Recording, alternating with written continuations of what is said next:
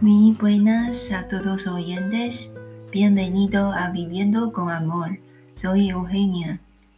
Hoy voy a presentar una receta de tortilla de zanahoria sin gluten.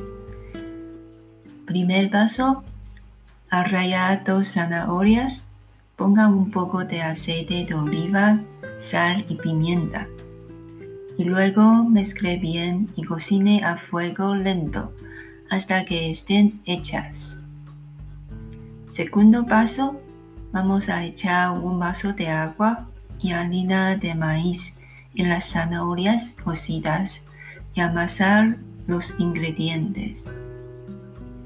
Último paso, divida la masa en partes iguales y use el molde para formarlas.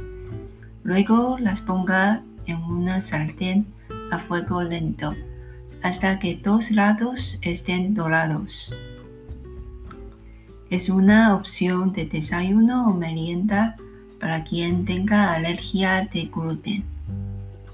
Ojalá os guste la receta. Gracias por escuchar. Que tenga un buen día. Nos vemos la próxima.